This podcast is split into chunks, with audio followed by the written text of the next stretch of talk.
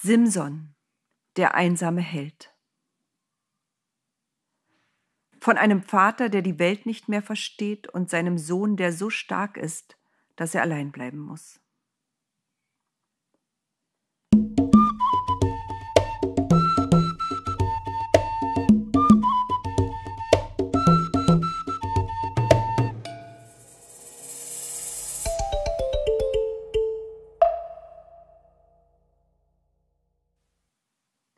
Ich erzähle euch jetzt die Geschichte von Simson.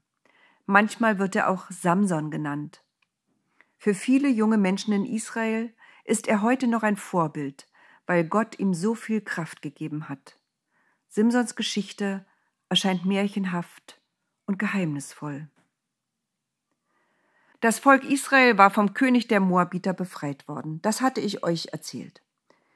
Aber ihr wisst auch, dass andere Völker im Land Kanaan lebten, so auch die Philister.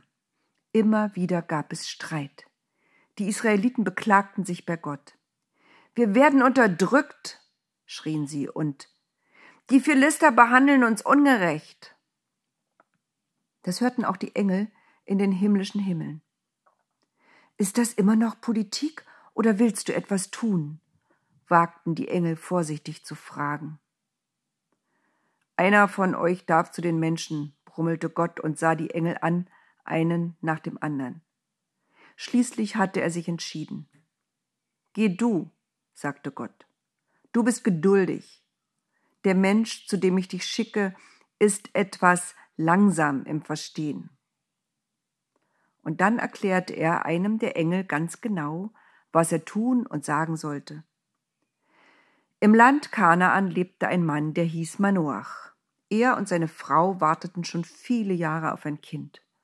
Sie waren darüber sehr traurig. Der Engel ging also zu der Frau, als sie gerade auf dem Feld arbeitete.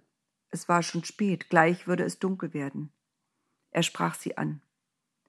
Du hast kein Kind. Die Frau nickte traurig. Was war das für ein Fremder, der ihr sagte, was sie selbst wusste? Du wirst schwanger werden und einen Sohn bekommen, fuhr der Engel ruhig fort. Trink keinen Wein und iss keine unreinen Speisen. Ich trinke nie Wein. Die Frau wirkte verärgert. Der Engel brachte sie mit einer Handbewegung zum Schweigen. Du wirst schwanger werden, setzte er noch einmal an, und einen Sohn gebären. Dem soll nie jemand die Haare schneiden, er wird ein ganz besonderes Kind werden. Gott wird ihm Kraft geben und er wird die Philister besiegen. Dann verschwand der Engel. Die Frau rannte los über das Feld, sie rannte zu ihrem Mann und erzählte ihm alles, was sie erlebt hatte. Der Mann, den ich getroffen habe, der sah aus wie ein Engel. Ich habe mich so erschrocken, dass ich ihn nicht einmal gefragt habe, woher er kommt, wohin er geht, und seinen Namen hat er mir auch nicht verraten.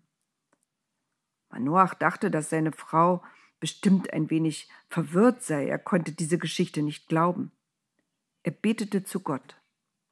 Ach Gott, lass deinen Engel noch einmal zu uns kommen, damit er uns sagt, wie wir mit dem Kind umgehen sollen, wie wir es erziehen sollen, wenn es geboren ist. Gott hörte das Gebet des Mannes und schickte den Engel noch einmal zu der Frau des Manoach. Ich hab ihr doch alles gesagt, was ich sagen sollte, maulte der. Und ich hab dir gesagt, du wirst Geduld brauchen, erwiderte Gott. Also machte sich der Engel wieder auf den Weg zur Frau des Manoach. Übrigens wissen wir nicht, wie sie heißt. Vielleicht hieß sie Rebekka oder Lea, Sarah oder Miriam. Wir wissen es einfach nicht, leider. Wieder traf der Engel sie auf dem Feld. Da saß sie und dachte nach über die merkwürdige Nachricht, die der Engel ihr gebracht hatte. Als sie den Engel zum zweiten Mal sah, schreckte sie hoch aus ihren Gedanken. Sie sprang auf. Sag nichts, rief sie dem Engel entgegen. Ich muss erst meinen Mann holen. Er glaubt mir einfach nicht, was du mir gesagt hast. Und schon rannte sie los, quer über das Feld. Der Engel, rief sie schon von weitem. Der Engel von gestern Abend, der ist wieder da. Komm schnell mit. Da lief Manoach hinter seiner Frau her, hinter Rebekka oder Lea, Sarah oder Mirjam.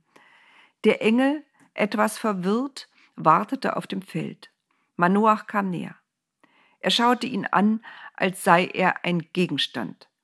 Der Engel fand das ein ziemlich unhöfliches Benehmen. Anstelle eines Guten Tag oder Hallo fragte Manoach, Bist du der Mann, der mit der Frau hier geredet hat? Wie ist der denn drauf? dachte sich der Engel. Wenn er wenigstens gesagt hätte, mit meiner Frau, zu komisch. Aber Gott hatte ihm gesagt, er solle geduldig sein. Also war er geduldig und antwortete kurz Ja. Manoach wusste nicht so richtig weiter.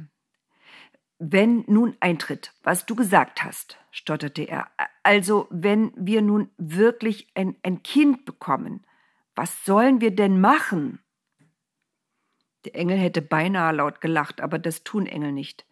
Er wiederholte nur wieder Deine Frau soll von nun an keinen Wein trinken. Mach ich doch gar nicht, rief die Frau wieder. Natürlich nicht, sagte der Engel so sanft, wie nur Engel sprechen können. Und ich weiß, du isst auch keine Dinge, die ihr nicht essen sollt. Kein Schweinefleisch. Nein, natürlich nicht. Die Frau konnte einfach nicht schweigen. Keine Muscheln. Ih, kreischte Rebecca Sarah oder wie sie auch hieß. Ich sage das hier alles nur nochmal, weil dein Mann es dir nicht geglaubt hat. Aber jetzt, jetzt glaube ich ihr und dir auch. Ich bereite uns ein schönes Essen und lade dich ein. Bleib noch ein wenig bei uns. Der Engel schüttelte den Kopf. Ihr müsst wissen, dass Engel nie etwas essen. Auch wenn du möchtest, dass ich noch bleibe. Ich werde nichts von deinen Speisen essen. Wenn du willst, dann zünde ein Feuer an, damit Gott sieht, dass du ihm dankbar bist. Manoach starrte ihn immer noch an. Wie heißt du? fragte er nach einer Weile.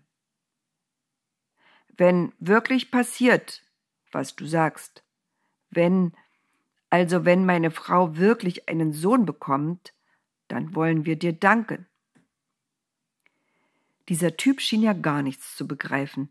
Immer noch verstand er nicht, dass er es mit einem Engel zu tun hatte. Warum fragst du mich nach meinem Namen? gab der Engel zurück. Du weißt, er ist ein Geheimnis. Manoach hörte schon nicht mehr richtig zu. Er und seine Frau sammelten Holz, schichteten es auf einen großen Stein und zündeten es an. Die Flammen loderten zum Himmel, sie loderten in den dunklen Abendhimmel. Der Engel beschloss, einen so eindrucksvollen Abgang zu machen, dass Manoach endlich verstand, mit wem er es hier zu tun hatte. Er trat an das Feuer und ließ sich, er war ein Engel, durch die Flammen in die Dunkelheit schleudern, und so verschwand er. In den himmlischen Himmeln zurück schimpfte er, aber so leise und vorsichtig, wie nur Engel schimpfen können. Gott hörte es trotzdem. Ist schon gut, versuchte er ihn zu beruhigen. Du musst nicht noch einmal hin. Die beiden haben es jetzt verstanden. Ja, Manoach und seine Frau hatten so einen Schreck bekommen, dass sie sich lang auf den Boden geworfen hatten. Als sie wieder wagten hochzuschauen, wimmerte Manoach, wir, wir müssen bestimmt sterben, weil wir einen Engel Gottes gesehen haben. Seine Frau sah das anders. Quatsch, Manoach! Sie stand auf und putzte sich den Staub von den Sachen. Das ergibt doch keinen Sinn. Gott schickt doch keinen Engel, der mir verspricht, dass ich ein Kind bekomme, um mich dann sterben zu lassen, weil ich einen Engel gesehen habe. Steh auf und hab dich nicht so. Und sie behielt recht. Sie bekam einen Sohn und nannte ihn Simson. Der Kleine wuchs schnell. Er wurde stark, sehr stark. Die anderen Kinder wollten bald nicht mehr mit ihm spielen.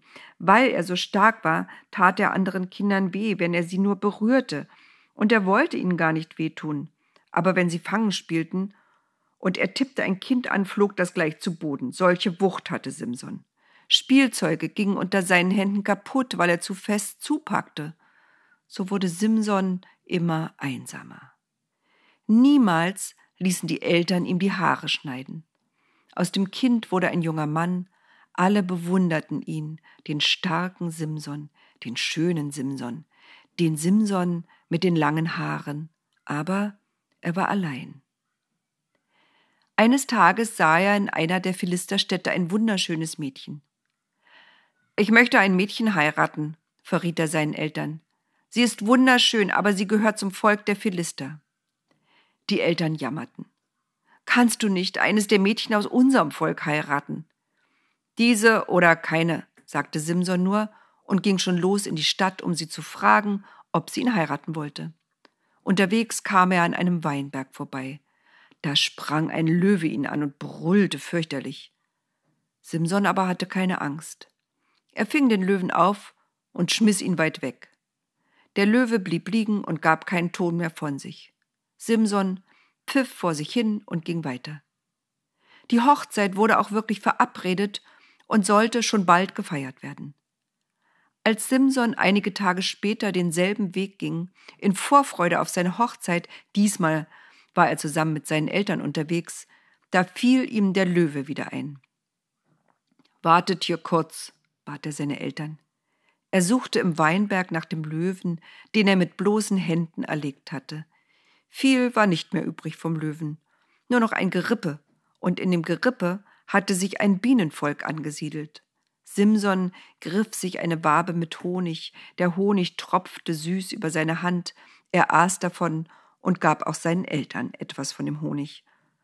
Und dann wurde Hochzeit gefeiert. Es wurde ein großes Fest. Dreißig junge Leute feierten mit. Sieben Tage sollte das Fest dauern. Simson begann zu prahlen. Wenn ihr mir das Rätsel löst, das ich euch stelle, schenke ich jedem von euch ein Festgewand. Wenn ihr es aber nicht löst, dann müsst ihr mir dreißig Festgewänder schenken. So schwer kann es doch nicht sein, dachten die jungen Männer und ermunterten Simson, das Rätsel zu stellen. Na los, riefen sie, fang an, lass dein Rätsel hören. Simson schaute in die Runde.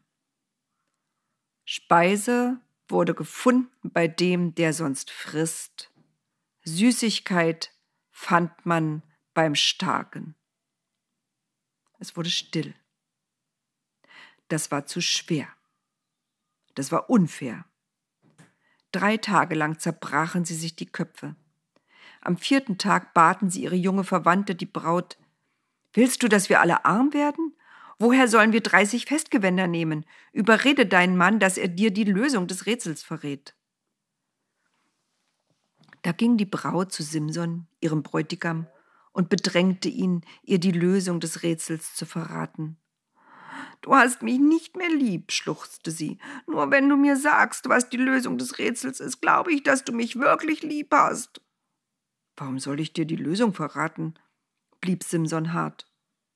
Du willst sie nur deinen Verwandten sagen, damit ich ihnen allen ein neues Hemd kaufen muss. Die wollten dich überreden, dass du alles tust, dass ich dir die Lösung verrate. Mache ich aber nicht. Ich habe sie auch meinen Eltern nicht verraten. Die Braut weinte vier Tage lang bis zum Ende der Hochzeit.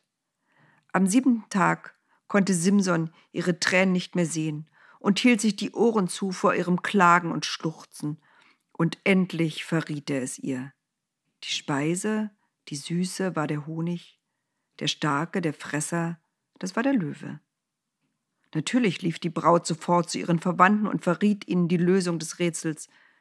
So hatten sie es zwar nicht erraten, aber sie konnten ihm die Lösung sagen. Simson hatte keine Lust, ihnen dafür auch noch Hemden zu schenken. Er ging. Er verließ seine Frau, er verließ die Stadt der Philister, er ging einfach nach Hause.